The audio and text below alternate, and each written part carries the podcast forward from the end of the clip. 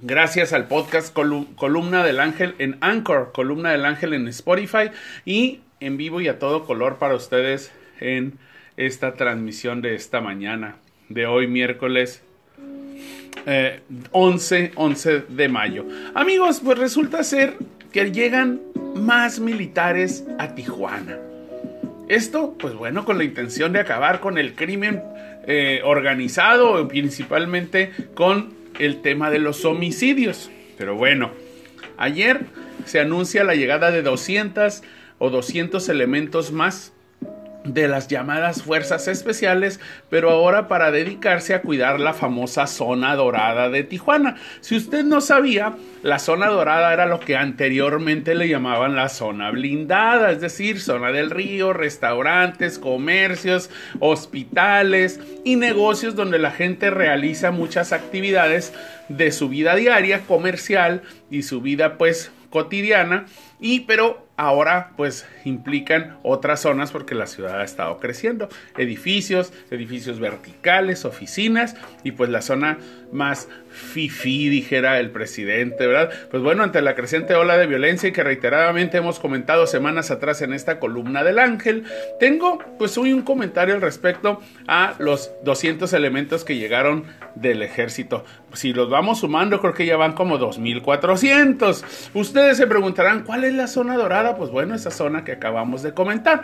En días pasados, un par de crímenes prendieron focos amarillos porque sucedieron en la llamada zona dorada. Uno de ellos, pues un levantón, aunque bueno, una privación ilegal de la libertad violenta, eh, sucedió en las inmediaciones de la plaza eh, galerías, es decir, galerías hipódromo, ahí enfrentito a un lado del estadio de los Cholos. Posteriormente, a la semana o a los cuatro días, hubo un crimen violento en el estacionamiento de un supermercado que está enfrente también del hipódromo. Pues bueno, esta de las zonas donde más guaruras, donde más eh, guardaespaldas, patrullas y todo tipo de gente, sobre todo por el tema del hipódromo que está enfrente, circulan, pues ahí se dieron sin más recato dos hechos violentos. Esto más que sumarse a la lista de crímenes sin resolver, aunque en la privación ilegal todavía no aparece la persona sustraída,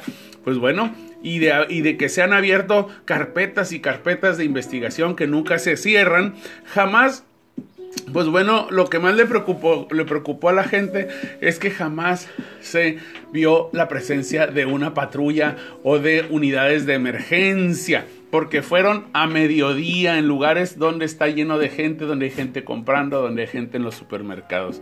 No pasaron más de 100 días cuando los policías eh, pues municipio, no hace más de cuatro meses, perdón, la alcaldesa de Tijuana eh, Montserrat Caballero declaró que los crímenes en Baja California y sobre todo en Tijuana van a la baja. Dijo, en homicidios vamos bien, pero no pasaron más de 100 días cuando los policías municipales de Tijuana fueron grabados golpeando a un supuesto eh, pues infractor, el cual presumiblemente estaba bajo los influjos de alguna droga, fue colgado de los pies sin ningún protocolo y dos días después la persona fue encontrada asesinada.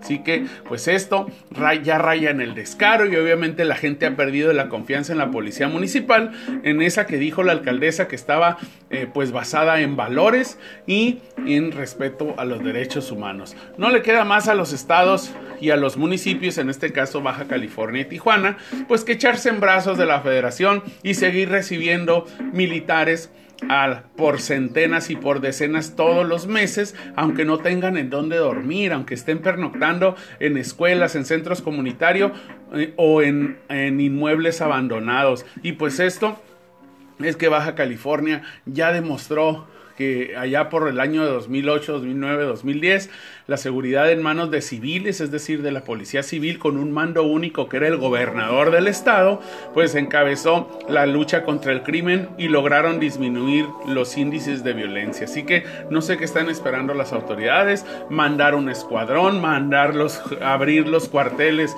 y que sean policía militar o no sé, no sabemos a dónde, a dónde va a llegar el régimen con pues relajar la policía civil, la policía preventiva y dejar todo en manos de los soldados. Amigos, este es el comentario editorial. Espero hayan eh, compartido, compartan una parte de esto. Continuamos en Columna del Ángel.